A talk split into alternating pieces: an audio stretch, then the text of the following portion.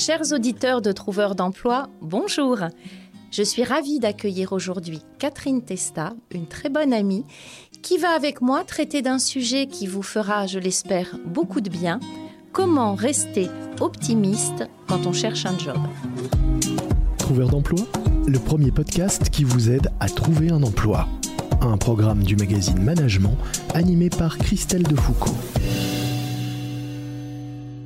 Alors je vais vous présenter rapidement Catherine, mais tout le monde la connaît. Catherine Testa est une grande influenceuse LinkedIn, Instagram, Facebook. Elle est également auteure, conférencière, entrepreneuse engagée, et elle tient beaucoup à ce terme engagée, fondatrice des sites que vous devez connaître, qui sont l'optimisme.com et l'optimisme.pro. Merci Catherine d'être là aujourd'hui et de représenter la voix de l'optimisme. Bonjour Christelle, bonjour à toutes et à tous. Je suis une entrepreneuse engagée effectivement parce que euh, à un moment donné, je me suis dit qu'il fallait redonner ces lettres de noblesse à l'optimisme en France en expliquant que l'optimisme bah, c'était le prérequis à toute action et j'imagine que vous chercheurs, chercheuses d'emploi, bah, vous avez besoin d'optimisme au quotidien pour continuer euh, à postuler et pour vous dire que oui, à un moment donné, ça va marcher.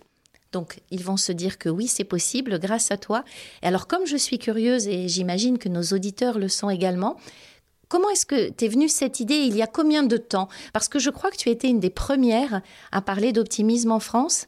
C'est venu il y a combien de temps? Alors c'est venu, on, va dire, en 2014. En 2012, j'ai commencé à avoir l'idée en me disant, euh, on n'en parle pas. En France, l'optimisme était un peu confondu avec la naïveté.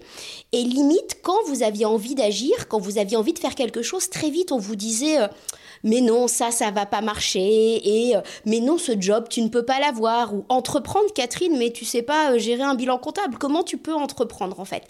Et tu vois, je me disais, mais en fait, si on ne donne pas envie, si on n'a pas d'optimisme, en fait, on fait rien. C'est-à-dire qu'on ne se marie pas parce qu'on connaît le nombre de divorces derrière, euh, on ne postule pas en se disant de toute façon, c'est mort, c'est perdu pour perdu, et on va pas lancer d'entreprise quand on connaît la mécanique aujourd'hui.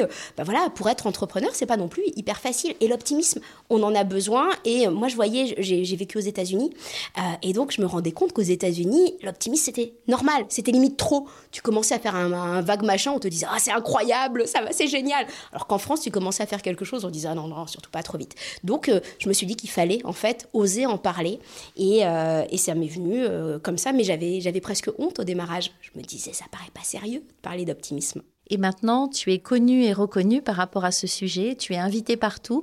Tu es aussi beaucoup sur les sujets de QVT. Tu peux nous en parler un petit peu? Alors oui, alors il faut savoir aussi, peut-être, euh, je vais revenir un peu sur mon parcours. Euh, je viens du domaine du développement durable. Dans le développement durable, souvent, on pense environnement, mais il n'y a pas que l'environnement. Il y a aussi l'environnement de travail. Il y a aussi notre relation à l'autre.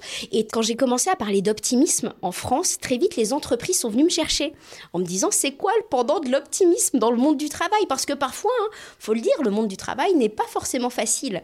Et donc, j'ai commencé à m'intéresser à la qualité de vie des salariés et pareil, hein, on en parlait très peu en 2015. Là, post-Covid, on commence à se dire que c'est un sujet qui est important. Mais euh, à l'époque, on n'en parlait pas du tout. Et c'est comme ça que je suis arrivée sur ce sujet en me disant, mais c'est quelque chose de fondamental demain dans l'entreprise de s'y sentir bien. Et quelle est ta définition? J'imagine que les gens te posent cette question. Quelle est ta définition de l'optimisme? Le prérequis à l'action. L'optimisme, c'est le prérequis à l'action. S'il n'y a pas d'optimisme, en fait, on ne fait rien. En l'occurrence, on, on ne s'investit pas dans une association, on, ne cherche pas de, on, ne cherche pas de nouvel emploi, par exemple. C'est euh, une condition sine qua non en fait à, notre vie. Alors tu sais que tout ce que tu me dis me parle beaucoup parce que je conseille toujours aux chercheurs d'emploi, je leur dis toujours d'essayer, même s'il y a des murs, même s'il y a des freins, pour n'avoir jamais aucun regret. Alors c'est souvent en essayant, même si on n'y croit pas, qu'on arrive finalement à obtenir un job, qu'on arrive à acheter une maison, qu'on arrive à rencontrer quelqu'un. Et euh, personnellement, c'est ce qui m'a accompagnée toute ma vie. Et la première personne optimiste que j'ai rencontrée, je raconte souvent cette anecdote, c'était une vieille dame, c'était en Afrique, elle avait plus de 90 ans, toute sa tête, elle était absolument incroyable. Et je lui ai demandé, quel est votre secret dans la vie? Et euh, elle m'a répondu, à chaque fois que quelque chose m'a fait peur, je l'ai fait. Et c'est ce qui a guidé sa vie et c'est ce qui a fait qu'elle était ce qu'elle était. Et je dis ça aux chercheurs d'emploi aussi. À chaque fois que quelque chose vous fait peur, faites-le, car au moins vous aurez eu le courage de le faire et vous ne regretterez jamais rien.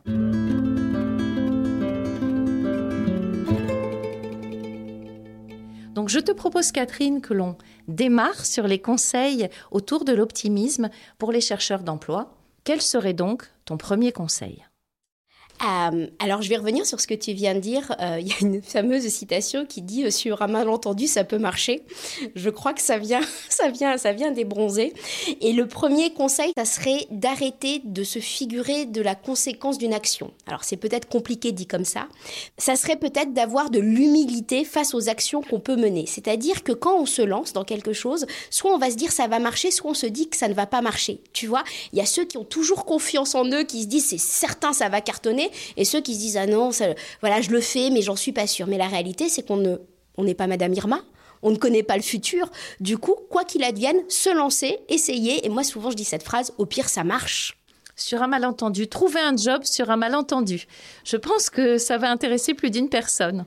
Et, et, dans les petits, dans, par exemple, pour la petite histoire, moi, mon premier job, en fait, euh, il y avait une annonce, c'était pour travailler pour un réseau. Mes parents m'avaient dit, mais t'as pas, pas les contacts, euh, je suis sûre que c'est quelque chose de pistonné, tu ne vas jamais avoir un job comme celui-là. Et dans l'annonce, on me demandait, on demandait quelqu'un qui avait de l'humour j'ai répondu en disant que j'étais maladroite, donc souvent ça faisait rire les gens malgré moi et ça a marché. Donc tu vois, c'est aussi ça, c'est de garder peut-être cette notion d'authenticité parce que ça serait peut-être mon deuxième conseil pour l'optimisme, ça serait de rester authentique. Pourquoi? Parce que finalement, on va pas forcément s'entendre avec le recruteur, tu vois. Et si on n'est pas optimiste, on va essayer de se mettre dans une case, dans un costume, en se disant bah tiens, je vais paraître ceci ou cela, alors que peut-être que la personne en face, moi je suis quelqu'un de décalé, peut-être que la personne en face, elle est complètement décalée en fait. Et donc le deuxième conseil pour garder de l'optimisme, c'est aussi de rester profondément soi, parce que tout d'un coup, on se rend compte qu'on va pouvoir raisonner en fait avec des personnes qu'elles nous prennent ou qu'elles nous prennent pas, parce que c'est multifactoriel d'être embauché, par exemple. Mais ben, on reste soi et on se dit, bah tiens, on peut, on peut plaire aux autres aussi juste par qui on est. Et ça, pour moi, c'est un énorme conseil d'optimisme, en fait. Il y a dans ce conseil une notion d'alignement aussi avec euh, qui on est, de ne pas de ne pas mentir, de ne pas se travestir, de ne pas se transformer. Et euh, par rapport au schéma français, parce que tu sais qu'en France, on aime bien faire rentrer, surtout dans la recherche d'emploi, des carrés dans des carrés, des ronds dans des ronds. C'est pas comme euh, dans les pays anglo-saxons où on n'hésite pas à mettre un triangle dans un rectangle. Et c'est plus compliqué pour euh, les chercheurs d'emploi en France parce que on leur dit rentrez dans le moule. Et euh, on leur dit rarement, soyez vous-même, soyez authentique. Et tu sais, été même une des premières aussi à donner ces conseils-là, et je m'en excuse auprès des auditeurs si c'était le cas. Je disais toujours, il faut mieux pendant le jeu de la recherche d'emploi, s'adapter à l'autre, s'adapter au recruteur et peut-être récupérer sa véritable identité une fois qu'on arrive au bout du processus pour mettre toutes les chances de son côté, surtout quand le recruteur qui nous fait face n'est pas notre manager. Donc c'est vrai que moi j'ai eu tendance à dire ça, à mettre un peu les gens dans des moules pour qu'ils réussissent plus facilement, mais je commence à avoir des doutes. Est-ce que toi, tu as eu une idée par rapport à ça, par rapport à ce processus de recrutement et cette euh, difficulté que peuvent avoir les chercheurs d'emploi quand ils ne sont pas face à leur manager futur, mais qu'ils sont face à un intermédiaire. C'est terrible peut-être ce que je vais dire, mais pour moi, il y a presque du jeu d'acteur. Euh, c'est-à-dire que quand on est face à un, recruteur, il y a deux choses. Soit on se dit qu'on a envie qu'il nous recrute, du coup on va se mouler à qui il est, soit on se demande est-ce que j'ai envie d'être recruté par cette personne? Et du coup, ça va changer notre positionnement. Si on est peut-être en fin d'un parcours Pôle emploi, bah finalement, là, on a besoin de trouver peut-être à plus court terme un job et on va se mouler aux exigences, en fait, de l'autre et on va savoir lui donner du répondant, mais ça va être de l'effet miroir, du mimétisme, de la réassurance, parce qu'il faut pas oublier, enfin, tu le dis très souvent aussi, le recruteur, faut le rassurer en lui disant t'en fais pas si tu me prends. Euh, je vais être la bonne personne pour toi. Hein. Le recruteur n'est qu'un n'est qu'un humain en fait. Donc en fin de parcours, peut-être qu'il faut se donner un peu plus les moyens d'être recruté parce qu'on en a besoin à court terme. En début de parcours, je me laisserai plus la possibilité d'être moi-même en me disant, bah, je vais peut-être rencontrer quelqu'un avec qui ça va résonner. Et puis, il y a toujours de l'affect, en fait, un recruteur.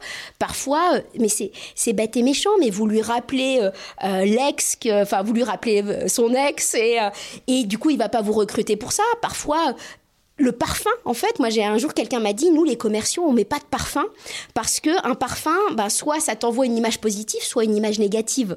Et bah c'est vrai, hein, vous arrivez en entretien d'embauche, votre parfum, il sent euh, le parfum de votre ex, par exemple, vous allez avoir un biais naturellement vous disant, bah non, je vais pas prendre euh, forcément cette personne. Les recruteurs restent des humains en fait. Donc c'est aussi ça, être soi-même, être authentique, c'est plus risqué en fait, parce qu'on est pluriel, parce qu'on peut être différent aussi.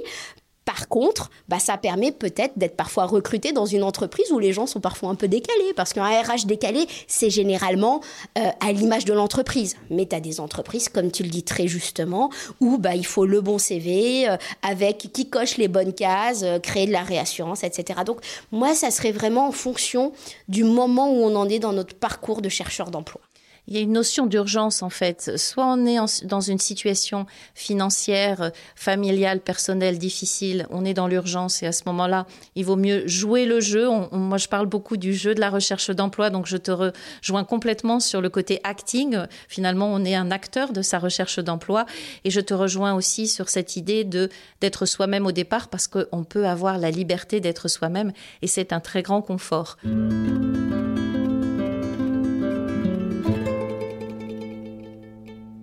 Alors par rapport à ce qu'on a dit jusqu'à présent, aurais-tu un conseil d'optimisme sur la préparation mentale?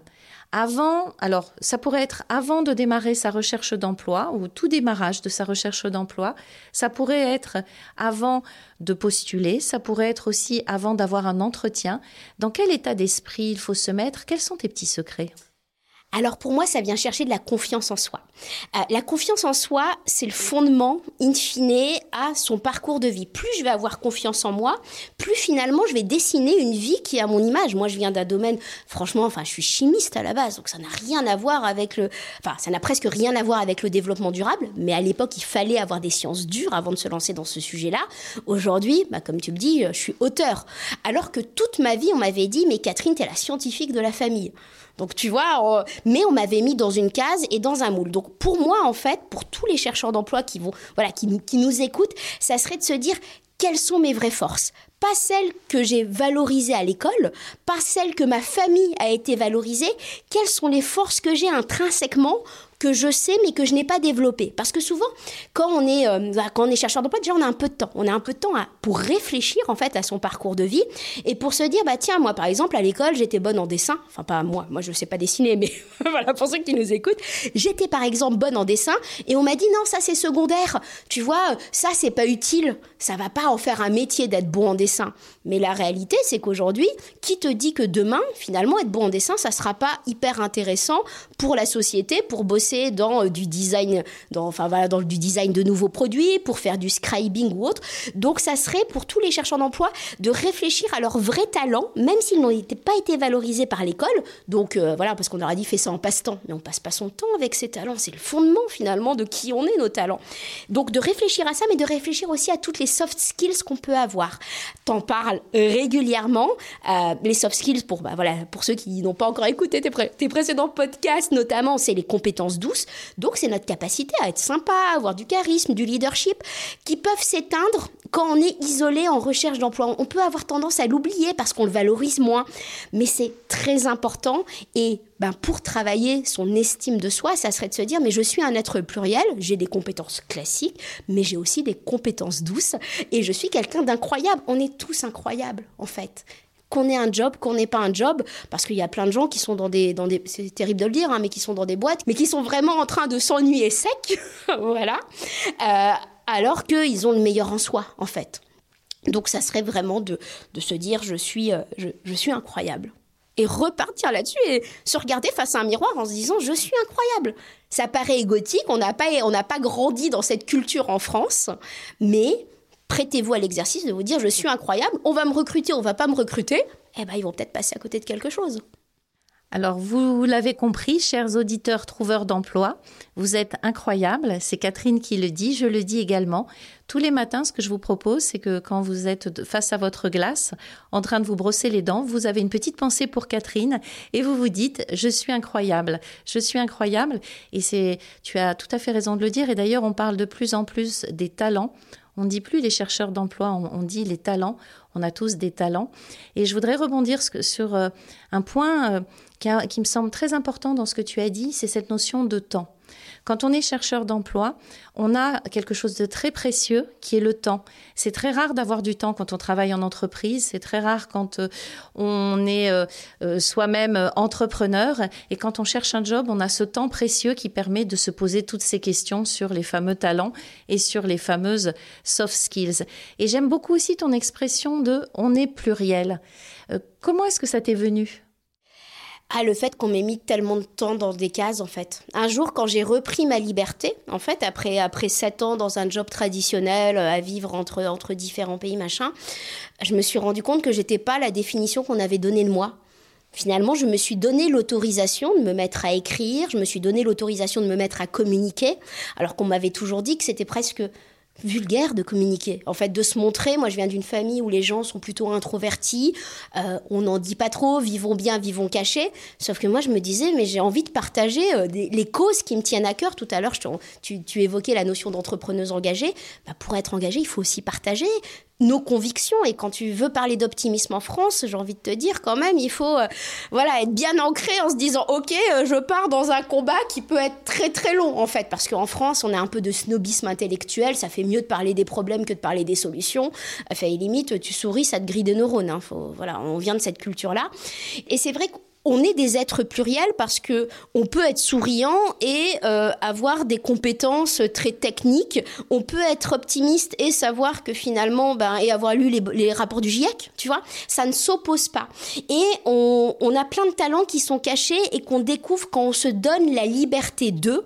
Et euh, le monde de l'entreprise nous donne pas forcément la liberté d'eux. Tu es euh, designer de je ne sais pas trop quoi, tu es responsable de ceci et on va pas te donner la possibilité d'explorer tes talents. Et les chercheurs d'emploi, euh, moi, dès que quelqu'un change de job ou se fait virer ou peu importe, je leur dis ah c'est incroyable, tu vas avoir du temps. Tu vas avoir du temps pour monter en compétence sur parfois des choses que tu as mis de côté dès l'enfance parce qu'on t'a dit que c'était pas important. Et ce savoir outiller, tu vois, ce savoir outiller de, de soft skills, donc de compétences douces, mais de compétences parfois qui servent à rien, en fait. Moi, moi je me suis mise à apprendre des langues les gens me disaient, mais pourquoi tu apprends des nouvelles langues euh, Ça te sert à rien? Bah oui, mais je trouve ça cool d'apprendre en fait. Et tu vois, d'optimiser ce temps en fait pour gagner en compétences, ça permet de nous réenorgueillir en fait de qui on est. Ça nous permet de se savoir capable aussi de monter en compétences. Ça nous redonne confiance en nous. Et l'optimisme, c'est ça aussi. C'est se savoir capable de muter dans un monde en évolution. Euh, l'optimisme aussi, j'ai envie de te dire, c'est savoir qu'on va tous passer un jour ou l'autre par la case chômage. Parce que là, les chercheurs d'emploi qui nous écoutent, ils se disent oh là, je me suis, je me sens peut-être un peu décalé comparé aux autres qui sont dans des jobs. La réalité, c'est que euh, sincèrement, entre 35 euh, et 45 ans, moi, j'ai tous mes copains là qui sont tous en train de repasser par la cage chômage pour des voilà, volontaires ou involontaires, mais en train de se réinventer. Et c'est de se dire, c'est ok, moi je suis dans cette phase de vie-là, je suis en train de chercher un job. Ah, c'est un peu difficile parce que ça vient altérer ma confiance en moi, mais c'est une étape de vie que de toute façon on va tous y passer enfin, les carrières linéaires de 25 ans dans des boîtes, c'est quand même un peu, un peu plus rare aujourd'hui. Alors, c'était peu rare à mon époque, mais je suis très très vieille, mais je te rejoins complètement. Et d'ailleurs, moi, c'est ce que je souhaite à tous les recruteurs même tous ceux qui nous écoutent, c'est de passer par la cage chômage aussi. Parce que je pense qu'ils vont gagner en humanité, ils vont changer aussi leur regard par rapport aux chercheurs d'emploi, parce que quand on a été dans la peau d'un chercheur d'emploi, on connaît aussi la souffrance, on sait à quel point ça peut être douloureux, par exemple le silence des recruteurs, ou la maltraitance en entretien, ou la discrimination. Et je pense que avoir été au moins une fois dans cette situation, ça permet à l'autre de faire évoluer son regard. Donc ça, c'est top. Moi, ce que je retiens dans ce que tu dis, c'est aussi cette notion de liberté. Et ça, on l'entend pas beaucoup. Parce que c'est vrai que quand on cherche un job, on se dit, les, gens euh, d'ailleurs nous disent, oh, t'as perdu ton job ou t'es au chômage, ou même parfois pire, tu deviens transparent. Ça, ça nous est beaucoup euh, euh, rapporté. Tu sais, le fait, par exemple, dans des dîners, quand tu es avec les autres, on te dit, tu fais quoi dans la vie? Je cherche un job, et hop, tu deviens absolument transparent, la personne invisible. Et cette souffrance-là, je trouve que c'est bien aussi de la vivre pour porter un regard différent. Donc, j'en profite pour de nouveau envoyer envoyer ce message parce que nous sommes écoutés chez Trouveurs d'emploi par des chercheurs d'emploi, mais aussi beaucoup par des recruteurs, et j'espère que ça va aussi les faire changer d'approche et de regard. Je voudrais me permettre d'insister sur une chose aussi qui m'a semblé important dans ce que tu as dit, qui est la solitude. On est souvent seul quand on cherche un job. Et dans ce que tu disais, c'est qu'on peut s'enrichir aussi du regard des autres. On peut communiquer, on peut euh, regagner confiance. Et ça, c'est un message que je voudrais donner, c'est ne, ne restez pas seul quand vous cherchez un job. Mm. Et, par exemple, moi je vais donner mon cas particulier. Quand je rencontre quelqu'un qui me dit qu'il est en chercheur d'emploi, tu peux dire euh, ben, je suis en, transition. Tu peux changer le. En fait, c'est le poids des mots. Tu peux changer le mot je suis en transition. Tu as plein de gens qui te disent qu'ils sont entrepreneurs. Finalement, ils sont en train de monter rien du tout. Mais bah, finalement, de dire bah, je suis entrepreneur. Mais on, peut, on est entrepreneur de sa propre vie, en fait. Du coup, le poids des mots est hyper intéressant là-dedans. Et par contre, moi, je vais jamais juger quelqu'un qui est en train de chercher un emploi parce que je me dis, c'est une occasion unique de se réinventer, de faire une pause. Et je vais donner peut-être cet exemple. La dernière fois, je suis allée chez une amie et son mari était entre deux jobs. Et moi, je lui ai dit, c'est incroyable, c'est génial. Et qu'est-ce que tu vas faire? Et puis, il se posait la question de devenir grutier. Tu vois, il était vendeur euh, dans le retail avant et grutier, donc c'est ceux qui sont sur les grues. Moi, je trouvais ça incroyable. C'est quoi, c'est quoi ce métier? Je n'en avais jamais entendu parler et je me suis enthousiasmée. Et en rentrant du week-end, ma pote m'a envoyé un petit mot en me disant ça lui a fait tellement de bien parce que ben, pour tout son entourage, il était celui qui cherche un job et qui, entre guillemets, n'en trouve pas. Mais c'est pas qu'il trouvait pas de job, c'est qu'il prenait son temps pour se réinventer. Moi, j'avais trouvé ça hyper cool. Donc, tu vois, c'est toute cette notion de quel est le jugement qu'on va porter par rapport à l'autre, en fait sur l'autre, mais alors que pour moi, c'est une phase de vie. En fait, et on va tous y passer. Et ça, peut-être que c'est un message d'optimisme aussi, en train de se dire, bah oui, aujourd'hui, c'est pas facile parce que tu, la notion de solitude, la notion de, bah, de place dans la société, on reste dans une société où on se définit, euh, tu fais quoi dans la vie? Bah, Attends, mais moi, la question, c'est quoi tes causes? C'est quoi tes envies? C'est quoi tes passions? Bah, C'est une question beaucoup plus intéressante en fait Parce que tu as plein de gens qui savent pas y répondre à cette question. Donc je, je pose aussi la question euh, voilà, à tous les futurs trouveurs d'emploi, hein, parce qu'ils seront chercheurs et ils seront trouveurs. Euh, c'est quoi vos passions? C'est quoi vos envies? Vos envies, elles peuvent, elles peuvent être totalement décalées de votre métier. Ça ne définit pas qui on est. Notre job ne définit pas qui on est.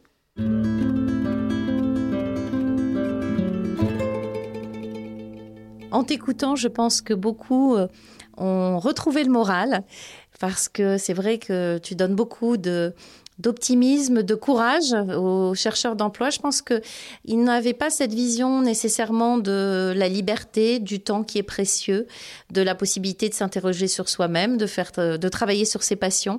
Alors, on te rejoint. Nous, on dit beaucoup chez Trouveurs d'emploi qu'il faut mieux utiliser le mot transition professionnelle si on se sent pas bien avec je suis au chômage, je suis chez Pôle emploi. Moi, je connais euh, des amis qui disent euh, je travaille euh, pour la plus grosse entreprise française. Pourquoi pas? Je chercheur chercheur. Bon, voilà. Ah bon, t'es chercheur dans quel domaine? Enfin bon. Donc à chacun de se définir comme euh, comme il l'entend. Alors dans un prochain épisode, on va parler de ça aussi avec toi et ça sera intéressant justement de la manière dont l'entourage euh, voit notre recherche d'emploi et comment on peut se comporter vis-à-vis de l'entourage pour rester optimiste dans sa recherche d'emploi. Catherine, est-ce que tu aurais des derniers conseils à donner? Par exemple avant un entretien pour euh, se sentir bien, pendant un entretien, après un entretien? Vous rappelez que ce que vous allez donner au recruteur est ce que vous avez de plus précieux. Le temps, c'est la seule donnée qu'on ne crée pas.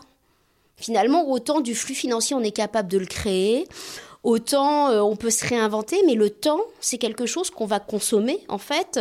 Alors oui, on va pouvoir, on peut se dire qu'on va passer à l'ère du transhumanisme, euh, mais bon, on n'y est pas encore. Donc finalement, ce que vous avez à offrir aux recruteurs, c'est ce que vous avez de plus précieux. Donc chérissez ça en fait en vous disant, mais attends, moi j'arrive. Euh, et j'ai confiance parce que je vais offrir ce que j'ai de plus précieux à la personne en face de moi. Et ça, ça serait vraiment peut-être un conseil avec le fait de rentrer dans un personnage. Donc ça, ça serait un premier conseil, savoir à quel point on est précieux en fait, euh, parce qu'en fait, faut pas oublier non plus que sans salariés, aucune entreprise ne tourne. Hein. Donc ça aussi, enfin rebasculer, t'en parles très souvent, mais rebasculer aussi euh, le positionnement du recruté ou du chercheur face au recruteur, et puis se dire mais c'est une expérience en fait. Il y a une courbe d'expérience. Euh, souvent, moi, ce, que je dis, moi, je fais beaucoup de conférences par exemple, et tout le monde me dit oh là là, t'arrives à prendre la parole en public. Comment comment tu fais? Moi, c'est ma plus grande angoisse. Attends, c'est juste la courbe d'expérience. C'est-à-dire que je me suis améliorée au fil des années. Au démarrage, ça me stressait. Maintenant, ça me change absolument rien d'aller euh, acheter mon pain ou d'aller monter sur une en scène sur une conférence. Et c'est une courbe d'expérience. Donc, vous pouvez aussi vivre ça, comme tu le dis très souvent, comme un jeu en fait, une courbe d'expérience où finalement vous allez vous améliorer, même si vous n'allez pas trouver ce, job cette fois-ci, ben vous allez gagner en expérience, vous allez gagner des points. en fait, et euh, ça fait une sorte de courbe peut-être exponentielle. Je crois que c'est comme ça, comme c'est comme ça qu'on dit en fait, et on est de meilleur en meilleur en fait. Donc, avant d'aller en entretien, moi je verrais ça exactement comme tu le dis, comme un jeu, en se disant, bah je vais gagner des points d'expérience en fait, comme comme si tu étais dans Mario. En fait, tu gagnes des points et tu seras meilleur la fois d'après. J'y crois beaucoup, on croit beaucoup chez Trouveur d'emploi à l'entraînement. Plus on passe d'entretien, plus on est bon. Moi, je ne connais personne qui soit bon la première fois dans tous les domaines et surtout bon en entretien. Et tu as dit quelque chose par rapport au temps précieux que l'on va accorder au recruteur, mais le recruteur aussi nous accorde son temps qui est précieux et il faut l'utiliser parce que le recruteur va nous parler de son entreprise, de son produit, de son marché et puis il peut aussi nous parler de nous. Euh, si on a le courage de lui demander euh, que pensez-vous de moi pour ce poste ou s'il a le courage de nous dire non à la fin de l'entretien, qu'on puisse lui dire pouvez-vous me faire un retour?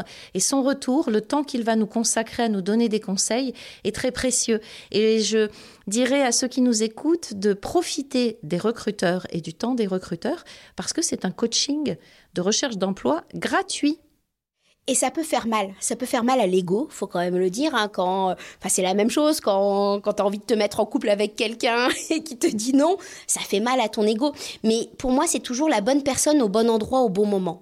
C'est-à-dire que tu vas arriver bah finalement, euh, tu vas arriver avec des compétences. Parfois, on va te dire non parce que tu fites pas avec l'équipe.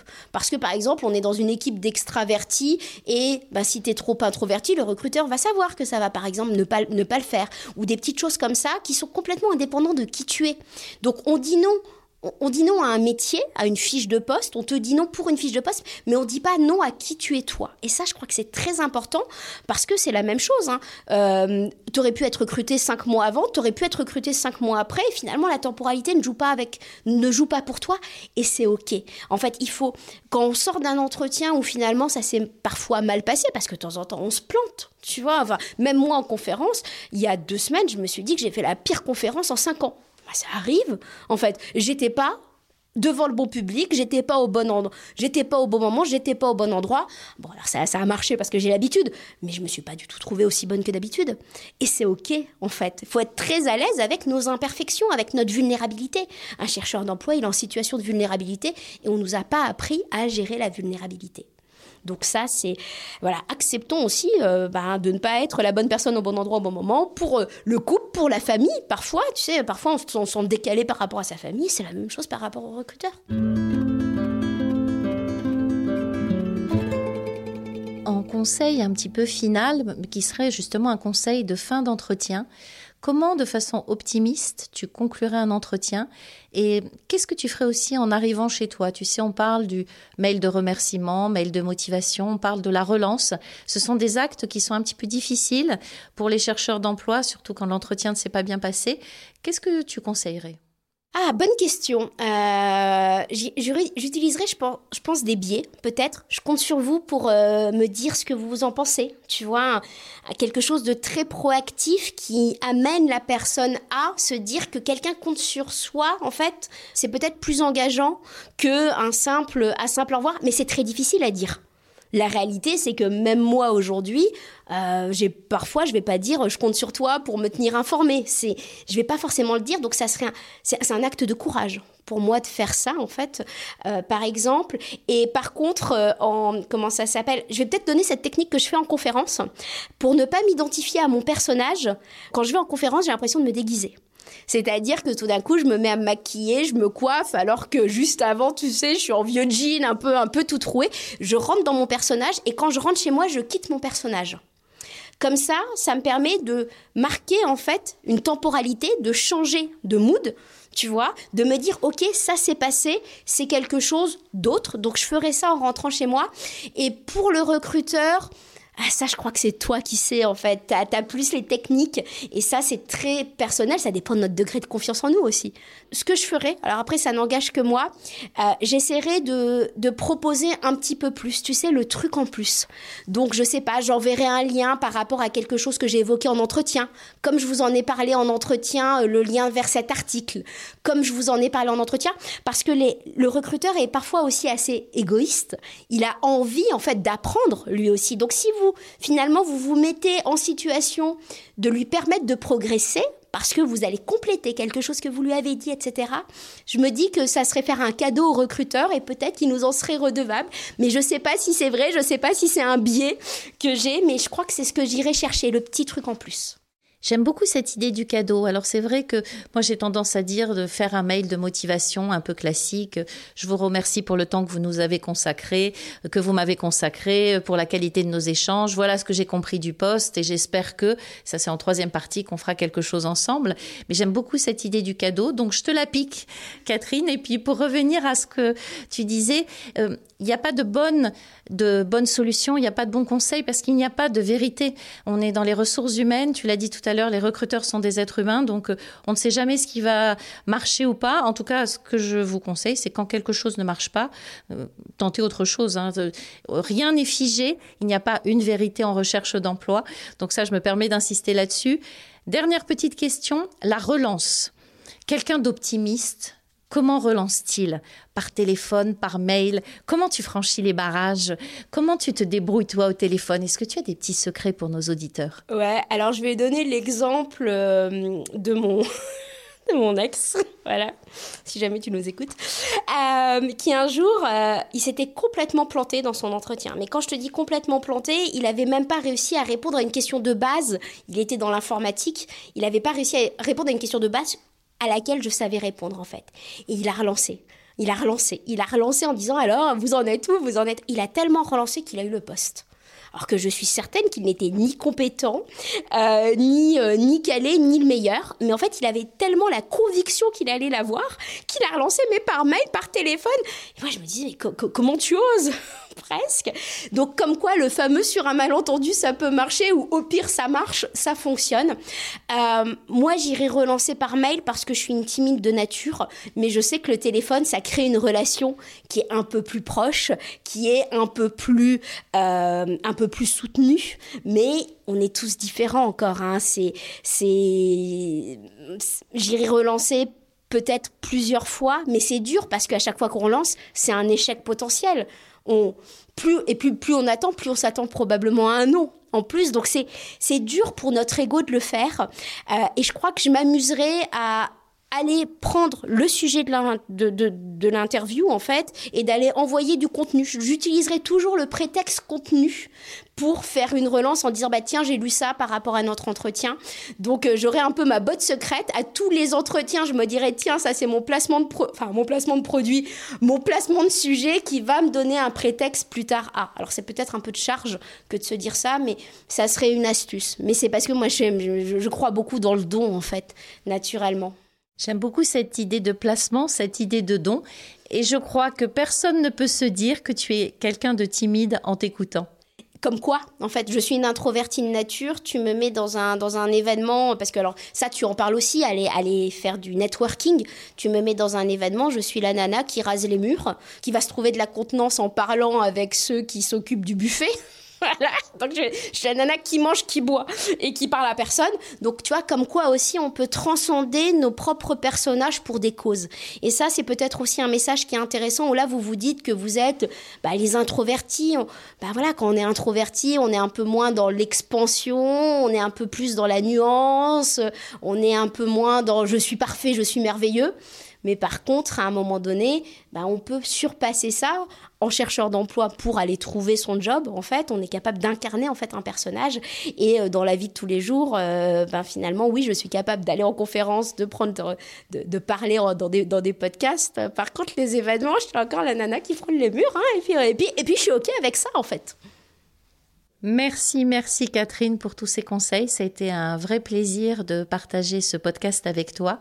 Je te donne rendez-vous la semaine prochaine pour un nouveau sujet. Un dernier petit mot pour nos auditeurs? Vous êtes formidables. Merci, croyez en vous et à la semaine prochaine.